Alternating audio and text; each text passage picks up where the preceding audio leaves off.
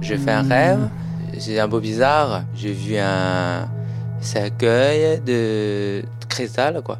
Il y a un masque de, de Mao. Mao always exists. Mao is always alive, especially in the lower class. Ça me donnait très bizarre, ça me réveillait tout de suite. La Chine à l'ombre de Mao.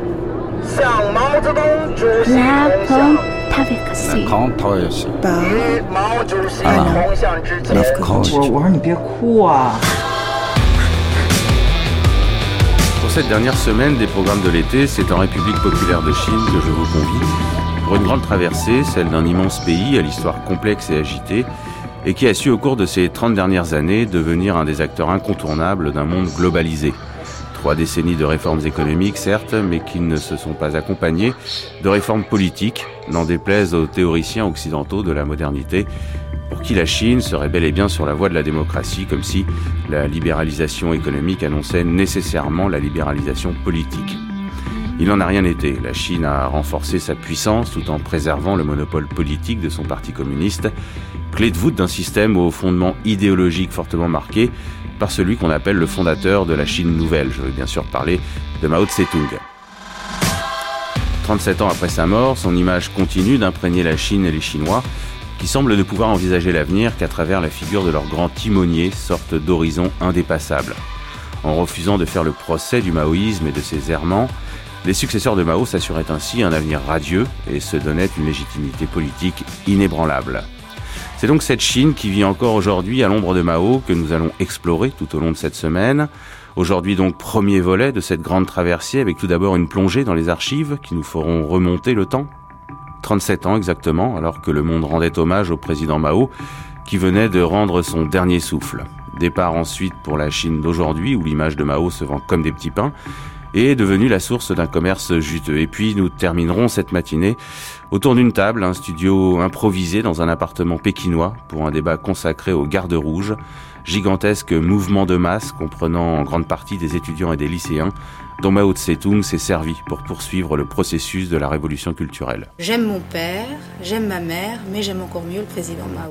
Mao est mort, vive Mao. J'habitais à Pékin, j'avais, euh, j'étais dans le quartier diplomatique et tout d'un coup, les haut-parleurs du quartier de Pékin Marie se sont mis à diffuser la, la musique funèbre qu'on entend en général euh, au moment des morts des, des personnages importants. Et donc, euh, immédiatement, tous les téléphones se sont mis à sonner, les journalistes s'appelaient les uns les autres. Comme j'étais euh, assez bien introduite auprès des Chinois, ce qui n'était pas évident à l'époque, les étrangers vivaient vraiment en vase clos. Euh, on m'a tout de suite appelé pour me demander si j'en savais plus. Évidemment, j'en savais pas plus, mais du coup, j'ai su que le, le dirigeant dont on célébrait la mort, c'était bien Mao. Je vous propose d'écouter, sur ces préparatifs, le témoignage de Georges Bianic, actuellement en poste à Pékin pour l'agence France Presse. Vendredi matin à Pékin, il semble que le choc lui-même de l'annonce de la mort de Mao Tse-tung soit un peu passé. Euh, c'est paradoxal dans la mesure où la plupart des gens qu'on croise dans la rue maintenant portent un brassard noir, mais euh, ce n'est pas l'affection générale euh, qu'on aurait pu attendre après les premières heures de l'annonce de la disparition du grand libère chinois. Nous pouvions entamer nos pérégrinations dans cette Chine dans l'ombre de Mao sans exhumer des archives de l'INA les échos de ce fameux 9 septembre 1976 qui allait sans aucun doute annoncer une période de bouleversement inédit après 27 ans de règne ininterrompu de celui que Valéry Giscard d'Estaing, alors président de la République française, qualifiera de phare de la pensée mondiale. Je veux bien sûr parler de ce jour où le monde apprend avec stupeur la mort de Mao Tse-tung. Le père de la Chine nouvelle n'est plus, et pour les 800 millions de Chinois, désormais orphelins, l'avenir devient subitement incertain. Le jour où j'ai appris la mort de Mao, me racontait il y a une dizaine d'années le photographe chinois Gaobo, j'ai pleuré, j'ai eu peur. J'ai pleuré parce que l'homme qui venait de disparaître, nous l'aimions encore plus que nos parents. Et puis j'ai eu peur parce que j'ai cru que plus jamais nous n'allions voir la lumière du jour. Mao, c'était le soleil qui brille dans le ciel, mais le soleil venait de s'éteindre. Dans les rédactions occidentales, on fait feu de tout bois pour tenter d'analyser la personnalité de Mao Tse-tung et de comprendre une Chine alors fermée et qu'on connaît mal. Dans la hâte et la précipitation, on commande souvent sans aucun recul au point que l'information va se dire en termes qui vont jusqu'à utiliser la dialectique maoïste. Mao vient de mourir, tandis que la grande révolution culturelle prolétarienne, elle, nourrit les dépêches. Aucune image n'est apparue à la télévision, ni d'ailleurs dans la presse, aucune photo n'a été publiée, aucune photo quelconque en dehors de la grande, de l'immense photo de, Mao Tse-tung qui est, paru hier, le grand portrait officiel qui est paru hier dans le quotidien du peuple, l'organe du parti, aucune photo, aucun témoignage, même écrit, n'a été encore sur euh, cette euh, première journée d'hommage euh, devant la dépouille mortelle de Mao Tse-tung au palais du peuple. Pour la première fois d'ailleurs, c'est une remarque à faire à ce sujet, les étrangers à Pékin pourront voir la dépouille mortelle d'un grand dirigeant du régime décédé et donc de Mao Tse-tung. Et le fait qu'on puisse s'incliner devant la dépouille mortelle de Mao Tse-tung laisse supposer que les dirigeants chinois ont décidé de ne pas incinérer Mao Tse-tung.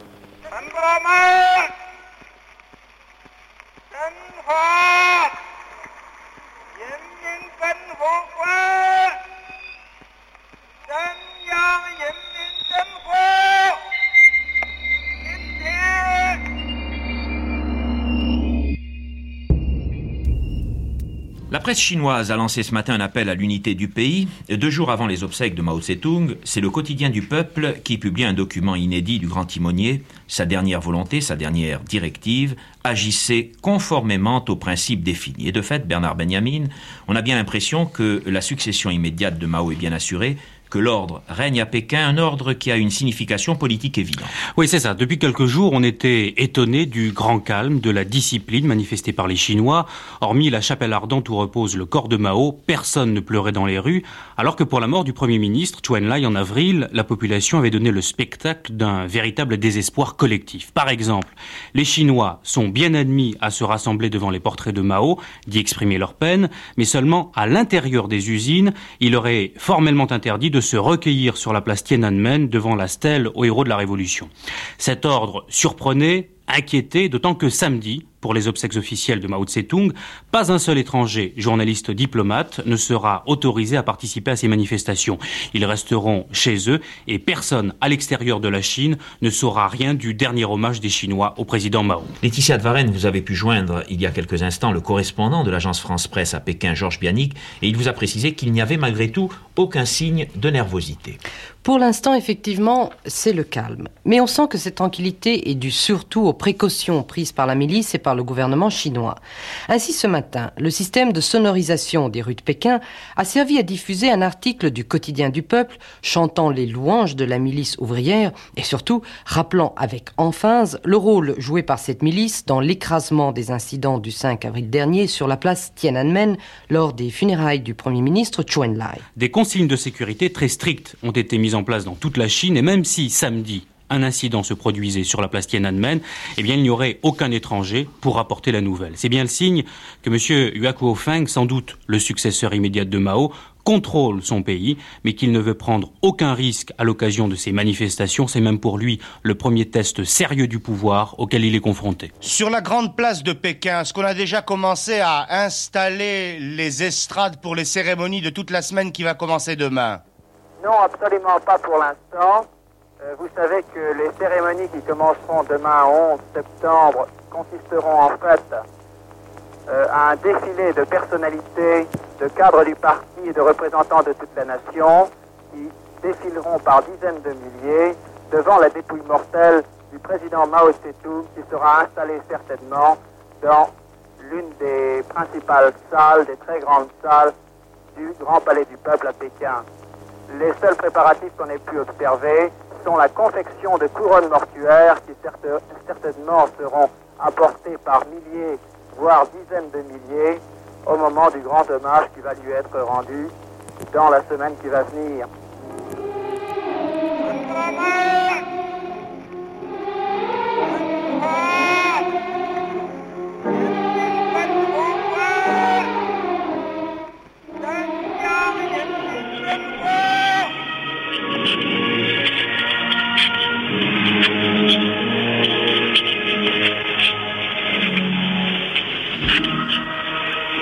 Défilé des Chinois donc commencé devant le monument aux héros du peuple qui domine de ses 40 mètres de haut la fameuse place Tiananmen. Beaucoup de jeunes, d'étudiants, des ouvriers en bleu et en casquette, des soldats de l'armée populaire, brassards noirs au bras et chrysanthèmes blancs à la boutonnière. La Chine va donc traverser un long deuil national d'une semaine avec des manifestations que l'on annonce déjà plus grandioses que celles organisées après la mort de Chuen Lai.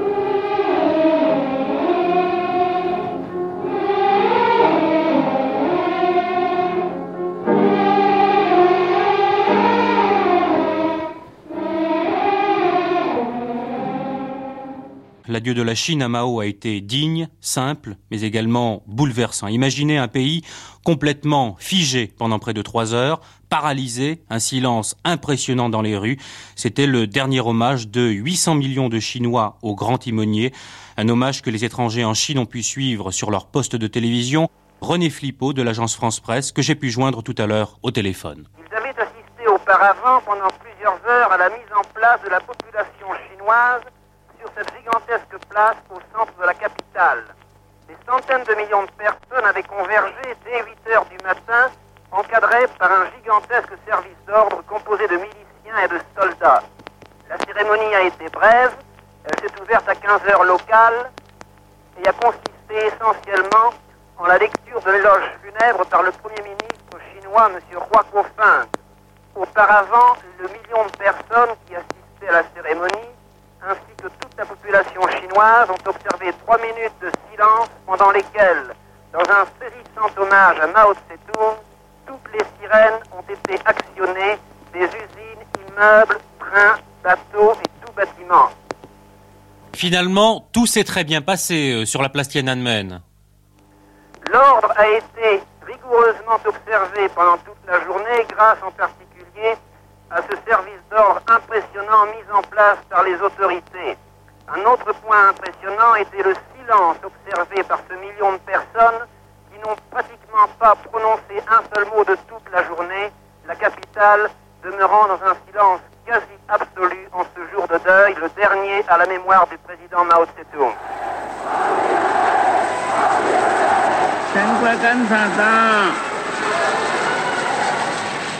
第九次全国代表大会现在开始。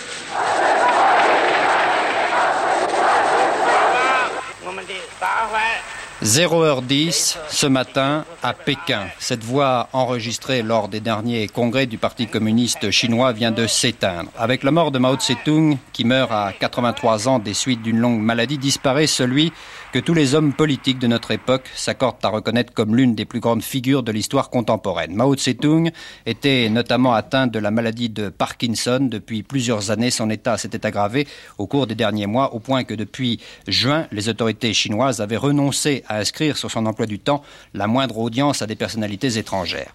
C'est un message adressé au Parti communiste chinois, à l'armée et à tout le pays qui a annoncé la nouvelle. Le comité central du PC chinois, le comité permanent du Congrès national du peuple, le Conseil d'État de la République populaire de Chine, la commission militaire du comité central du PC chinois annonce avec la plus profonde douleur, dit ce télégramme, le camarade Mao Tse-tung, le grand leader estimé et aimé de notre parti, de notre armée et de toutes les nationalités de notre peuple, le grand maître du prolétariat international et des nations et des peuples opprimés, le président du comité central du Parti communiste chinois, président de la commission militaire du PC et président honoraire du comité national de la conférence consultative politique du peuple chinois, est décédé à 0h10 le 9 septembre à Pékin. Presque aussitôt, tous les drapeaux rouges frappés des cinq étoiles d'or ont été mis en berne à Pékin, tandis que des haut-parleurs disséminés à travers la capitale diffusaient successivement l'international et des marches funèbres. Qui dit lutte dit sacrifice. Et la mort est chose fréquente. Comme nous avons à cœur les intérêts du peuple, les souffrances de la grande majorité du peuple, mourir pour lui, c'est donner à notre mort toute sa signification. Néanmoins, nous devons réduire au minimum les sacrifices inutiles. Christian Jambet, ce texte dans lequel il est question de mort, de sacrifice, est-ce qu'on peut dire que c'est un texte idéologique et qui serait le reflet d'une politique? Je crois que c'est un texte qui euh, nous met sur la voie de comprendre ce qu'est, plus exactement pour Mao Tse-tung, euh, l'éthique ou la morale révolutionnaire, qui est à mon avis un des aspects essentiels de sa pratique de philosophe. En réalité, dans ce texte, Mao Tse-tung essaye de constituer moins une idéologie qui serait le reflet de la stratégie politique qu'il a imposée, qu'une morale fondée sur des impératifs valant universellement et dont il essaye d'énoncer les fondements. À peu près comme euh, dans la critique de la raison pratique, Kant fait pour essayer de dégager ce que chaque homme a au fond de son cœur, c'est-à-dire la voie de la liberté et de la moralité. Euh, alors évidemment, la, procédure de Mao Tse-tung diffère largement de celle de Kant, tout en, en lui ressemblant. Les points de ressemblance, à mon avis, sont les suivants. C'est qu'il s'agit de dégager un impératif. Un impératif qui soit catégorique, c'est-à-dire inconditionné. Cet impératif, c'est précisément servir le peuple. Autrement dit, indépendamment de l'histoire, mais euh, en vue d'intervenir dans l'histoire et de lui imposer les voies de la libération, il s'agit de choisir, d'orienter sa vie sur l'impératif servir le peuple, dans la mesure où, dit-il, toute vie est limitée par la mort est vouée à s'achever un jour, et où par conséquent sur cette finitude ne peut se fonder qu'un impératif digne de ce nom, autrement dit un impératif par lequel nous abandonnerions notre euh, individualité périssable et nous nous identifierions avec l'universel qui s'appelle le peuple. La différence, évidemment, entre Mao Tse-tung et Kant, ici, c'est que l'impératif maoïste repose non pas sur euh, la pure raison, mais sur l'existence de quelque chose qui s'appelle le peuple. Autrement dit, l'universel s'incarne dans une figure historique toujours renouvelée, le peuple chinois, le peuple français, le peuple russe, et que par conséquent, euh, on pourrait euh, lui opposer à cette morale le fait qu'en dernière instance, son impératif est pathologique au sens kantien, c'est-à-dire qu'il faut qu'existe ou que préexiste quelque chose dans l'empiricité qui s'appelle le peuple pour que l'impératif soit valable. Président Mao, vous ne nous avez pas quittés. Vous vivrez toujours dans nos cœurs. Devant la dépouille du président Mao, beaucoup de gens ont levé le point de voix en prêtant serment solennellement. Nous sommes déterminés à faire de notre douleur une force à non pas décevoir le président Mao qui nous a donné tant d'enseignements et à avancer toujours courageusement le long de la voie révolutionnaire frayée par le président Mao. Alors comment, en quelques mots, euh, résumer la vie, la personnalité, la carrière de l'homme qui a bouleversé l'histoire d'un des plus grands pays du monde? D'abord par une série de clichés, bien sûr, qui viennent tout de suite à l'esprit, la longue marche, la fin de l'empire du milieu et de la dynastie Mandchou, la révolution paysanne, le petit livre rouge, 740 millions d'exemplaires, l'une des œuvres les plus lues au même titre que la Bible et le capital de Karl Marx, la révolution culturelle encore. Une œuvre gigantesque mais qui ne pouvait faire oublier les qualités personnelles de l'homme auquel tous ceux qui ont pu l'approcher étaient restés sensibles, comme par exemple M. Schuman, l'ancien ministre des Affaires étrangères. Le saisissement que donne le contact avec euh, un grand homme, c'est d'abord que tous les propos qu'il tient sont inattendus, et c'est ensuite qu'à partir du moment où on les a perçus, on a comme la sensation physique qu'il ne pouvait pas être différent. C'est l'impression exacte que donne euh, Mao Tse-tung, qui incontestablement a transformé le monde, a transformé un cinquième de la population euh, du monde, qui d'ailleurs s'exprime comme euh, beaucoup d'hommes illustres parvenus au soir de leur vie avec une modestie proche de l'humilité. J'ai soulevé, dit-il, un petit doigt alors que j'aurais voulu lever les dix doigts de la main. Euh, il mesure, et seul à le faire, euh, l'insuffisance ou l'imperfection de son œuvre, et il laisse en définitive à l'interlocuteur une impression inoubliable. Georges Pompidou fut l'un des derniers responsables français qui ait euh, rencontré le président Mao Tse-tung. C'était le 12 septembre 1973. J'étais assis à sa gauche, et dans des fauteuils très confortables. Euh, nous avons parlé beaucoup et de tout, même de poésie, euh, même d'histoire et aussi de politique. Et cet échange de vues était évidemment euh, très important. Il était aussi pour moi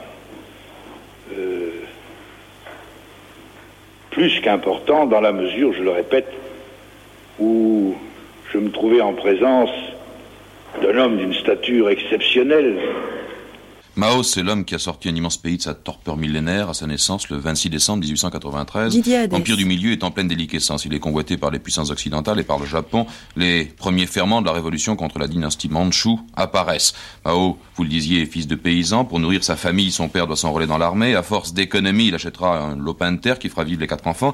Et puis bientôt, Mao déserte la propriété familiale. Il veut faire des études et devenir instituteur. Et c'est là qu'il prendra contact avec le monde extérieur. À Changsha, il entend parler de Sun Yat-sen et de la révolution que l'on sent venir. Il compare, il raisonne, il se rend compte de l'état déplorable dans lequel se trouve le pays. Il est frappé par la vétusté des institutions et par la misère qui règne dans les campagnes.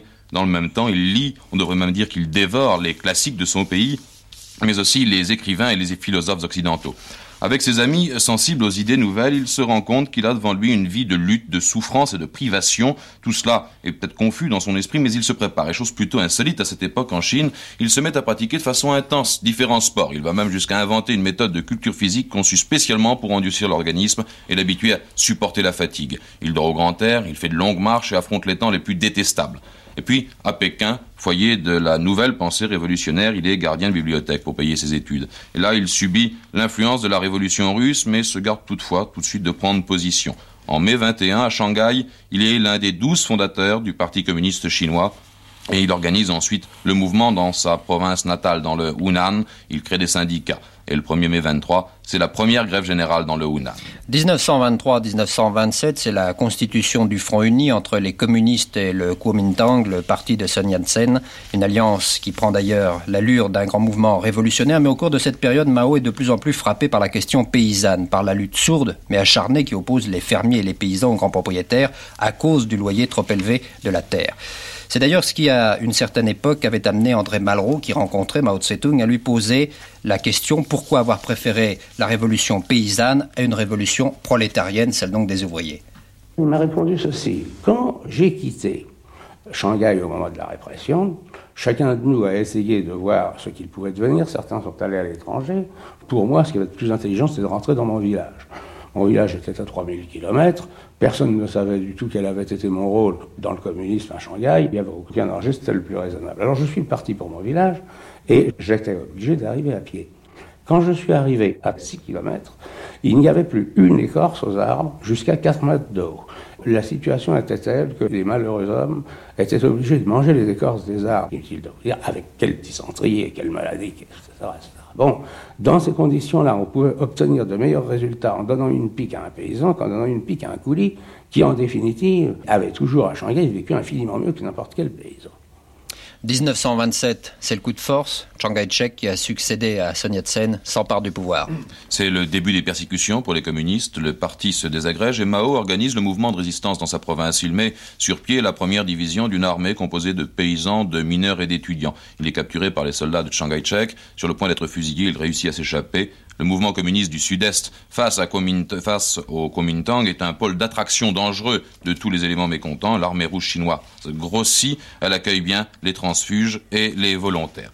Puis en 1930, dans le sud de la province de Kiangxi, ont lieu euh, les premières redistributions de terres et l'influence de Mao grandit.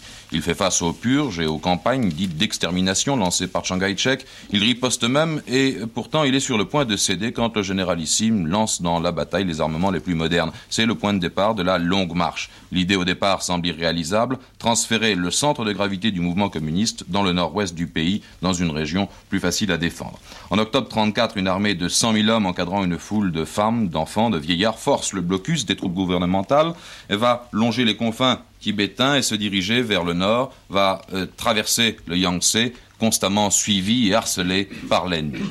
Et puis, fin octobre 35, c'est la fin du voyage. L'Odyssée aura duré près de 13 mois et le bilan est impressionnant. 80 000 soldats sur les 100 000 partis de Yangtze sont morts, mais un nombre considérable de volontaires qui se sont joints aux rouges en cours de route ont compensé les pertes. Et puis, sur les 368 jours du trajet, 235 ont été pris par des marches de jour, 18 par des marches de nuit, et les jours de halte étaient le plus souvent des jours de bataille.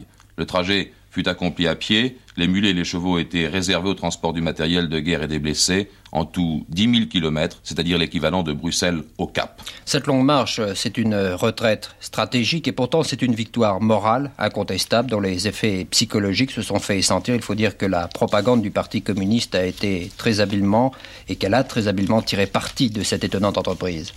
Et puis, avec la guerre contre le Japon, il y a une sorte de trêve entre les communistes et le Kuomintang pour lutter contre l'ennemi commun. Mao en profitera pour organiser la guérilla sur les arrières des lignes japonaises, mais aussi pour rallier les masses rurales en identifiant le communisme à la lutte contre le Japon. À la capitulation du Japon en 1945, les communistes reprennent la lutte à l'intérieur. Le 1er octobre 1949, la République populaire de Chine est proclamée à Pékin en même temps que Mao est nommé président. Au chef de Caire succède le chef d'État. D'abord avec l'aide de l'Union soviétique. Il lance la reconstruction économique et administrative du pays.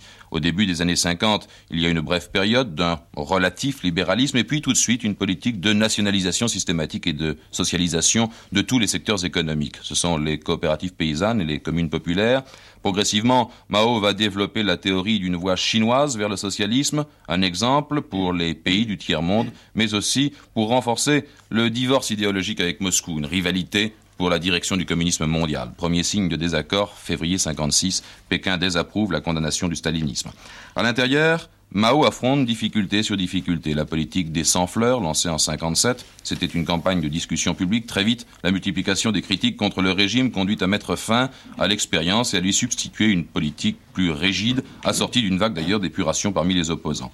Un an plus tard, c'est l'échec du grand bond en avant et des communes populaires qui visent à accélérer les efforts de production. Les hauts fourneaux de poche ont entraîné de sérieuses perturbations économiques. Alors, il faut rappeler que c'est à cette époque que Mao abandonne la présidence de la République tout en conservant d'ailleurs la direction du parti. En d'autres termes, il prend ses distances vis-à-vis des préoccupations politiques quotidiennes et prépare une remobilisation des masses et une reprise de la lutte contre le révisionnisme des bureaucrates. Un mouvement qui prendra toute son ampleur en 66 avec la révolution culturelle.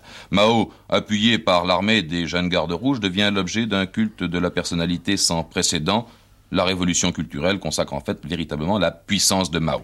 Dans la Chine antique, il y avait une fable intitulée Comment Yukong déplaça les montagnes. On y raconte qu'il était une fois en Chine septentrionale un vieillard appelé Yukong des montagnes du nord. Sa maison donnait au sud, sur deux grandes montagnes, le Taihang et le Wangwu qui en barrait les abords. Yukong décida d'enlever, à l'aide de ses fils, ces deux montagnes à coups de pioche.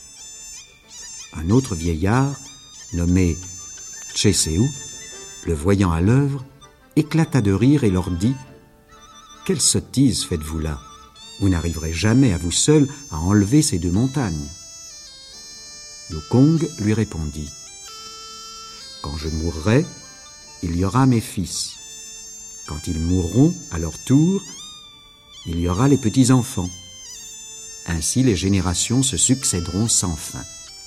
Si hautes que soient ces montagnes, elles ne pourront plus grandir.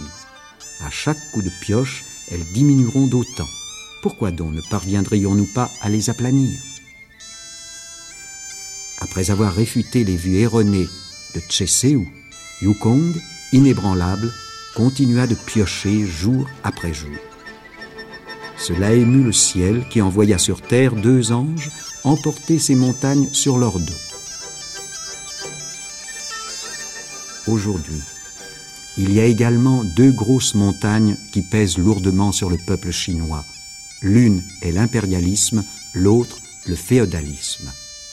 Le Parti communiste chinois a décidé depuis longtemps de les enlever.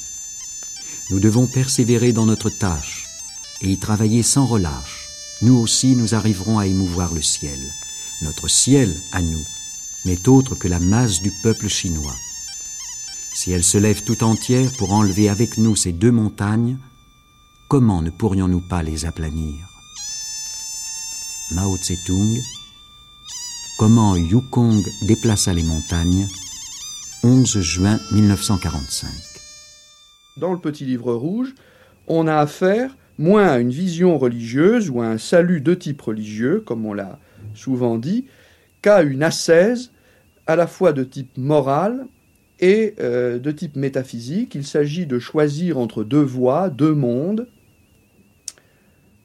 entre deux types de pratiques, et la maxime est là pour changer l'âme, c'est-à-dire euh, la, la, rendre à elle-même dans ce qu'elle a de plus pur et de plus désintéressé.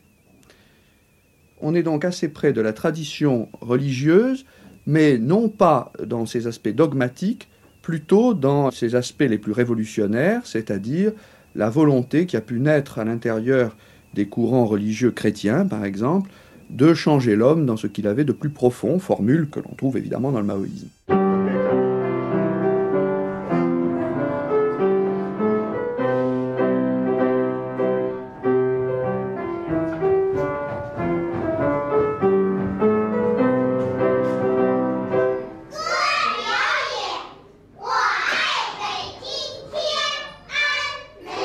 Crois que nous allons pouvoir tout de suite euh, retrouver Alain Tropolieri qui se trouve à l'Élysée où le président était bien sûr l'un des premiers à en prendre connaissance. Oui, Valéry Giscard d'Estaing a écourté ses audiences ce matin et il y a quelques minutes dans le salon doré du palais de l'Élysée, à côté de son bureau, il vient au micro de France Inter de lire le message suivant. Avec le président Mao Tse-tung s'éteint un phare de la pensée mondiale. Venu de la profondeur populaire de la Chine, l'ayant arraché à son humiliation passée, il a réussi par la seule vigueur de son action et par l'audace de sa réflexion à lui rendre la place centrale que lui reconnaissait l'histoire. Par la voix de son président, le peuple français adresse à l'immense peuple chinois l'expression de ses profondes condoléances pour la perte de celui qu'il appelait son grand timonier. En direct de son lieu de vacances, Étienne Manac, je rappelais que vous avez été ambassadeur à Pékin de 69 à 75. Il y avait chez lui, puisqu'il est d'origine rurale, une sérénité paysanne, une lenteur même dans l'expression. Il n'aimait pas parler pour ne rien dire. Il y avait beaucoup de densité dans sa conversation. La phrase était courte, elle était pleine de substance. L'homme lui-même avait un contenu de pensée qui venait d'une expérience multiple dans le domaine politique, dans le domaine militaire, certainement, mais aussi dans le domaine de l'étude sociologique et même littéraire, artistique. C'est un homme qui avait travaillé de ses mains. C'est un homme qui avait par conséquent, pendant de très longues années, participé à une expérience bouleversante. Ceci se résumait dans sa pensée lorsqu'il l'exprimait sous la forme d'un dialogue calme avec une expression mesurée, des silences, beaucoup d'images, beaucoup de comparaisons, beaucoup de symboles, des rapprochements, c'est-à-dire sous la forme d'une agilité de l'esprit dans une grande lucidité. Il connaissait bien l'histoire de France Il connaissait fort bien l'histoire de France. Il la connaissait fort bien, surtout à partir du XVIIIe siècle. D'abord, parce qu'il était curieux du monde extérieur dans son ensemble, mais surtout curieux des modèles le renouvellement de son propre pays. Pour lui, la France était le pays de la Révolution française. Il n'existe pas dans le monde d'autres exemples d'un homme qui a dirigé si longtemps les destinées de son pays. Alors comment vous expliquez cette performance? Uniquement à cause du culte que l'on a en Chine pour Mao? Oui, mais ce n'est pas une réponse suffisante. Il y a certainement eu un culte de Mao sous la forme du respect de la personne, dans la mesure où dans la personne de Mao se définissait le destin même de la Chine. Comme vous le dites, il a mené pendant 60 ans, 65 ans même, une lutte pour l'affranchissement de son pays. Et ceci sous la forme d'une lutte contre une double servitude. C'était d'abord la servitude, la lutte contre la servitude à l'égard de l'étranger, qui imposait son action sur la Chine depuis un siècle et demi. Et c'était la pression des pays capitalistes occidentaux. C'était la pression des États-Unis. C'était la pression du Japon, surtout dans les derniers temps. Et, naturellement, la Russie était mêlé à cette action. C'était aussi, en même temps, la lutte contre la servitude que représentait un régime politique usé, un régime intérieur sclérosé, qui était devenu comme euh, un simple conservatoire de tradition du passé et qui n'avait pas, par conséquent, la capacité de renouvellement et d'adaptation au monde moderne. Eh bien, la victoire de Mao, qui provoque ce que certains appellent le culte de la personnalité, ça a été la victoire dans ce combat contre une double servitude. C'est dans ce sens-là que Mao lui-même, lorsqu'on lui parlait de ce culte de la personnalité, Mao estimait que le culte de la personnalité, si c'était le respect du chef pendant le combat, n'était peut-être pas une mauvaise chose, mais il n'en reste pas moins que lorsque le combat est un succès, le culte de la personnalité doit disparaître. Et je me souviens avoir vu, quand j'étais en Chine, disparaître progressivement les symboles abusifs de ce culte de la personnalité. Mais ce culte est donc un culte qui s'est fait d'une manière naturelle, qui n'a pas été en même temps le résultat d'une certaine forme d'endoctrinement? C'est-à-dire, ce que on, ne comprend pas bien en Occident, c'est qu'avec 150 ans de retard, l'Asie, et en particulier la Chine, mène un combat pour sa indépendance. On pourrait appeler cela effort commun pour l'affranchissement. 8h09. Des témoignages de condoléances affluent à Pékin de toutes les parties du monde. Ils ont ceci de remarquable qu'on a le sentiment, en les lisant, d'assister à une espèce de surenchère dans les superlatifs, comme si aucun mot n'était assez fort pour rendre compte de la dimension du personnage. Dans ce concert unanime d'éloges, il n'y a guère qu'une fausse note, du reste prévisible, Ralph Pinto, celle de Formose. En Chine nationaliste, en effet, on a crié sa joie, on a fait éclater des pétards dans les rues et on parle de Mao Tse-tung comme d'un chef de bande. La radio de Formose a même annoncé ce qu'elle a appelé une bonne nouvelle.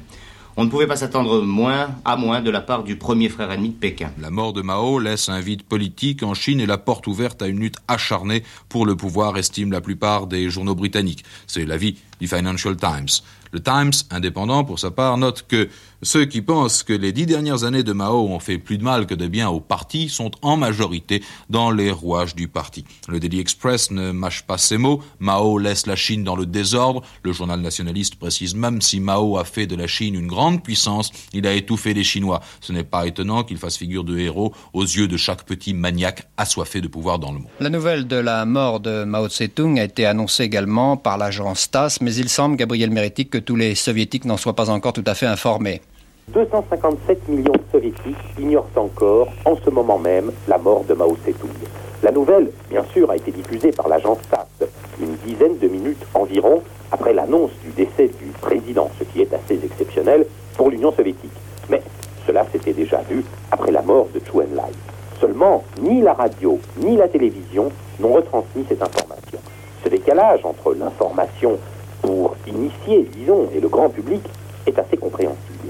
Il y a fort à parier en ce moment qu'au Kremlin, les dirigeants soviétiques se sont réunis afin de déterminer comment, sous quelle forme, dans quels termes, ils annonceront au pays la mort de celui qui était ce matin encore l'ennemi public numéro un de Moscou. Pékin renvoie fleurs et condoléances. Le PC chinois a refusé les messages de sympathie et les couronnes mortuaires que lui avait adressé le PC soviétique après la mort de Mao, mais il a aussi refusé les condoléances du PC français et du PC italien, tous deux jugés révisionnistes par Pékin. De leur côté, les Américains sont assez inquiets, ils ont l'impression de faire un grand bond dans le vide. En pleine campagne électorale, la mort de Mao complique toutes les données. Sur place, notre correspondant à Washington, Paul Amar. Un événement aux États-Unis. Pour la première fois depuis des mois, l'Amérique ignore le duel Ford-Carter s'oublie elle-même, regarde la Chine qui la fascine et écoute ses dirigeants parler de Mao le communiste sur un ton presque ému. Un géant, affirme Ford qu'il a rencontré une fois. Un visionnaire, clame Nixon, qui lui a serré la main à deux reprises. Un titan, renchérit Kissinger, qui détient le record cinq fois chez Mao. Même Carter, qui n'a jamais mis les pieds en Chine, a réagi, mais pour en faire un argument électoral, le candidat démocrate s'est souvenu de la poignée de main Mao-Nixon en 72. Le seul succès du président déchu a-t-il ironisé. Un succès de taille pourtant.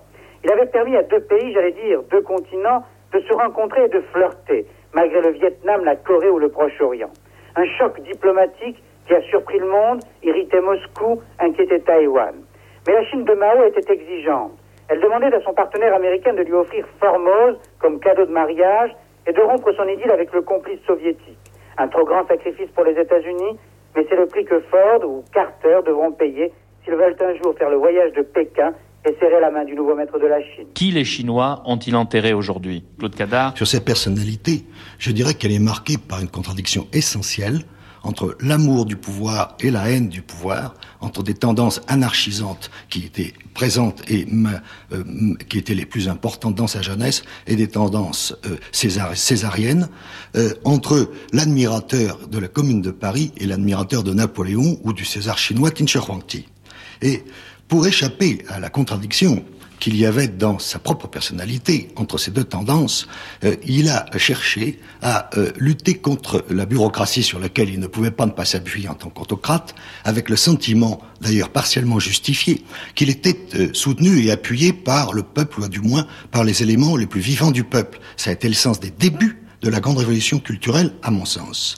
Seulement, en fait, la solution de cette contradiction telle qu'il l'a cherchée était une fausse solution et chez lui, ce sont finalement les tendances autocratisantes qui ont fini par l'emporter et très largement sur les tendances anarchisantes. Peut-être à la fin de sa vie, parce qu'il est difficile de nier le rôle historique majeur de Mao Tse-tung, qui a pris la Chine si bas pour la conduire si haut, selon le mot d'Alain Perfit. Si vous aviez, euh, Claude Cadar, à inscrire une sorte de légende aux photos que nous aurons bientôt des obsèques, qui euh, pleurait aujourd'hui euh, sur la place Tiananmen et le long de l'avenue Chang'an à Pékin aujourd'hui euh, qui pleurait? Alors là, c'est extrêmement difficile à dire, car vous posez le problème de la popularité de Mao Tse-tung.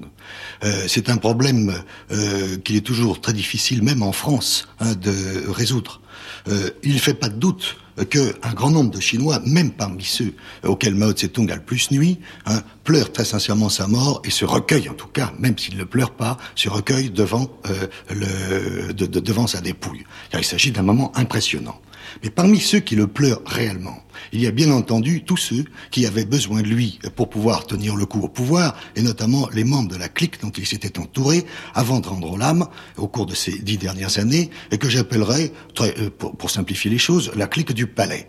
Les membres de cette clique sont assez connus. Ce sont ceux qui sont actuellement en train d'organiser les obsèques. C'est euh, assurément Madame Mao Tse-tung, qui, comme nul ne l'ignore, s'appelle Tiang Ting.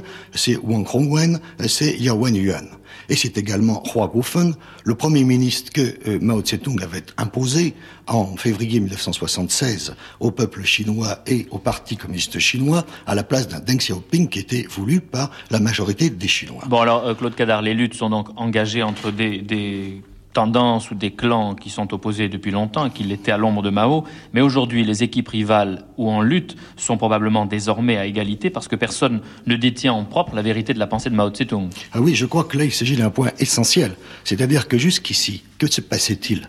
Euh, Il s'agissait perpétuellement d'interpréter la pensée de Mao Tse-tung pour les différents membres au pouvoir, les, gens qui exerçaient le pouvoir, et cette pensée avait pour caractéristique d'être extrêmement élastique. Elle était d'ailleurs sciemment élastique.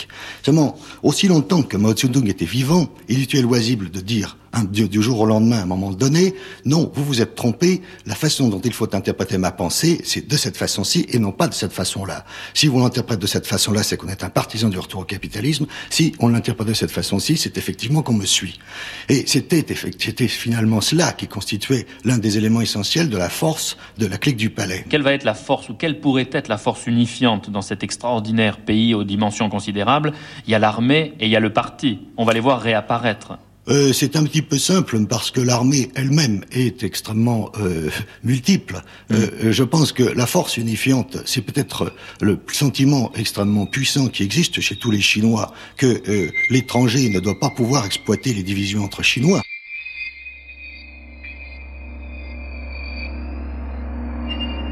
Mao Tse-tung disait lui-même que le pouvoir est au bout du fusil, mais il ajoutait le parti commande le fusil et on ne doit jamais laisser au fusil le contrôle du parti. Il est toujours hasardeux d'appliquer à la politique chinoise des schémas empruntés à d'autres pays, même s'il paraît certain que la Chine s'attend à connaître des luttes intestines, et c'est ce qui explique peut-être que le gouvernement chinois appelle aujourd'hui la population à canaliser sa douleur dans une lutte renouvelée contre la ligne déviationniste de droite, c'est-à-dire donc contre les partisans de Deng Xiaoping. Un thème plusieurs fois répété ces dernières heures par Radio Pékin. Nous resterons fidèles aux dernières volontés du président Mao en étudiant avec application le marxisme, le léninisme, la pensée Mao Tse-tung, en travaillant assidûment les œuvres de Marx, d'Engels, de Lénine, de Staline et celles du président Mao. en luttant pour renverser définitivement la bourgeoisie et toutes les autres classes exploiteuses, pour substituer la dictature du prolétariat à la dictature de la bourgeoisie. Le président Mao Tse-tung, notre grand dirigeant et notre grand éducateur, vivra éternellement. Avec nous, Anne Suin, dont je n'ai pas besoin de rappeler, je pense, la, grande connaissance des problèmes chinois. Une grande partie de la presse occidentale envisage donc aujourd'hui ces luttes intestines comme si elles étaient un peu un phénomène nouveau dans la, dans la politique chinoise. Il est vrai que c'est la première fois, bien sûr, que se pose le problème de la succession dans la Chine révolutionnaire, mais finalement, toute la vie de Mao a été marquée par ces antagonismes, par des antagonismes dans son entourage. Mais c'est précisément euh, le thème de mes deux livres la vie de Mao Zedong et la révolution chinoise, qui s'appelle le déluge du matin, le premier jour du monde, c'est que ce n'est pas un fait nouveau. Euh, cinq fois durant les derniers 25 ans, onze fois durant les 30 et des années auparavant, il y a eu ces luttes dans le parti que Mao Zedong non seulement considère utiles, mais absolument indispensables pour ce qui est le grand problème, c'est-à-dire que la révolution continue. Vous vous rendez compte, n'est-ce pas, que toutes les révolutions ont fait faillite. Elles ont fait faillite parce que elles ont admis immédiatement au pouvoir une certaine équipe qui s'est immédiatement consolidée en démocratie. C'est exactement cela euh, que Mao Zedong n'a pas voulu. Il a voulu que la révolution chinoise continue, ce qui n'a rien à voir avec la révolution permanente de Trotsky parce que une révolution n'est pas faite le premier jour où elle est établie. Et donc, euh, c'est très simple, tout mon livre explique comment, chaque fois qu'il y a eu ces bouleversements, la Chine s'est consolidée. Durant la révolution culturelle, par exemple, qu'on a représenté comme un chaos, pour moi je l'appelle le chaos fertile, nous avons mis trois fois plus de lignes électriques sur place que dans les 17 ans avant la révolution culturelle. On a dit que Mao Tse-tung n'avait pas véritablement euh, préparé sa succession, c'est-à-dire qu'il n'avait pas mis en place les hommes qui seraient appelés à lui succéder. Alors est-ce que cela veut dire qu'en fait il l'a préparé en, en léguant un peu son message au peuple et en étant persuadé que le peuple sera garant de la révolution? Là, vous avez raison. Vous, vous savez, c'est très drôle que l'Europe, qui se targue d'être démocratique, ne comprenne pas l'homme qui a été le plus démocratique au monde, Mao Zedong. Qu'on ne lègue pas le pouvoir à une personne ou à une coterie ou à une clique. Que cela, c'est un crime contre le peuple mais qu'on lègue le pouvoir et la responsabilité à des millions de successeurs qui est le peuple.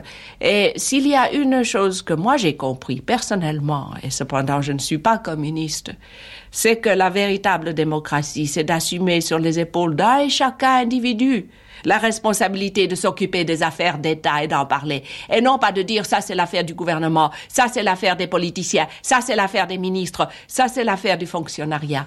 D'ailleurs, la révolution continue. Et c'est cela que Mao Zedong a dit. Et la révolution qui continue, ce n'est pas un banquet. Cela ne se fait pas avec élégance. Ce qui arrive dans le monde, c'est ceci. C'est que l'Europe maintenant regarde vers la Chine comme son bouclier que l'Amérique regarde vers la Chine comme son bouclier parce que parce qu'ils ont pendant si longtemps voulu la stabilité chinoise. En ce moment, toute l'Europe et toute l'Amérique veut la stabilité chinoise parce qu'ils considèrent que la Chine doit être leur bouclier contre un très grand danger que je ne mentionnerai pas par politesse. Alors justement, quand certains occidentaux euh, vous parlent du péril jaune, ça vous fait sourire? Ça me fait rire. Pendant ces derniers 22 ans, pendant que je parlais de la Chine, combien de fois m'a-t-on pas abreuvé d'injures et d'insultes en disant que j'étais maoïste en me parlant du péril jaune? Et aujourd'hui, tout le monde veut que la Chine soit stable, soit de leur côté. La Chine ne va pas être du côté de n'importe quelle exploitation, n'importe quel impérialisme. Mais la Chine a averti l'Europe que l'Europe était menacée. Elle a fait donc son devoir. La Chine elle-même n'est pas menacée de la même façon que l'Europe. Elle peut donc se permettre le luxe de poursuivre sa révolution. Beaucoup de Chinois ont pleuré en apprenant la, la mort de Mao. Euh, cette émotion à l'égard d'un leader politique peut surprendre en Occident. On n'y est pas très habitué de notre côté. Elle est propre à la, à la sensibilité du peuple chinois. Oui, je crois. Je crois que je crois que pour euh, Mao Zedong, pour Zhou Enlai, tous d'entre nous, y compris les Chinois qui sont à l'extérieur, euh, nous avons compris que c'était vraiment euh, des hommes qui incarnaient en eux euh, beaucoup de nos aspirations, beaucoup de nos désirs. Il avait fallu être de la vieille Chine pour savoir ce qu'était l'humiliation, ce qu'était être sous-humain. Ils nous ont, ils nous ont rendu des hommes à part égale. C'est la première chose. Et ensuite aussi, il y a eu cette euh, énorme aspiration vers un monde meilleur. Et Mao Zedong a ouvert les portes et les fenêtres vers un avenir qui promettait un socialisme à face humaine, une véritable égalité parmi les peuples du monde. Nous sommes en Chine populaire au cours de l'été 1965. Les pionniers rouges sont de jeunes garçons et filles de 7 à 14 ans. Leur mouvement pourrait s'apparenter au scoutisme si l'endoctrinement n'était pas la base de l'enseignement quotidien. Les dirigeants de la Chine actuelle préparent l'avenir de la Chine de demain dans des conditions dont l'efficacité ne peut être mise en doute, même si la valeur morale peut être contestée. Mao est mort, vive Mao. Merci à Anne Brulant et Stéphanie Place de l'INA pour toutes ces archives. Dans un instant, seconde partie de cette première matinée consacrée à la Chine dans l'ombre de Mao, dont l'image est devenue au fil du temps une sorte de poule aux œufs d'or, tant pour ses adorateurs que pour ses détracteurs.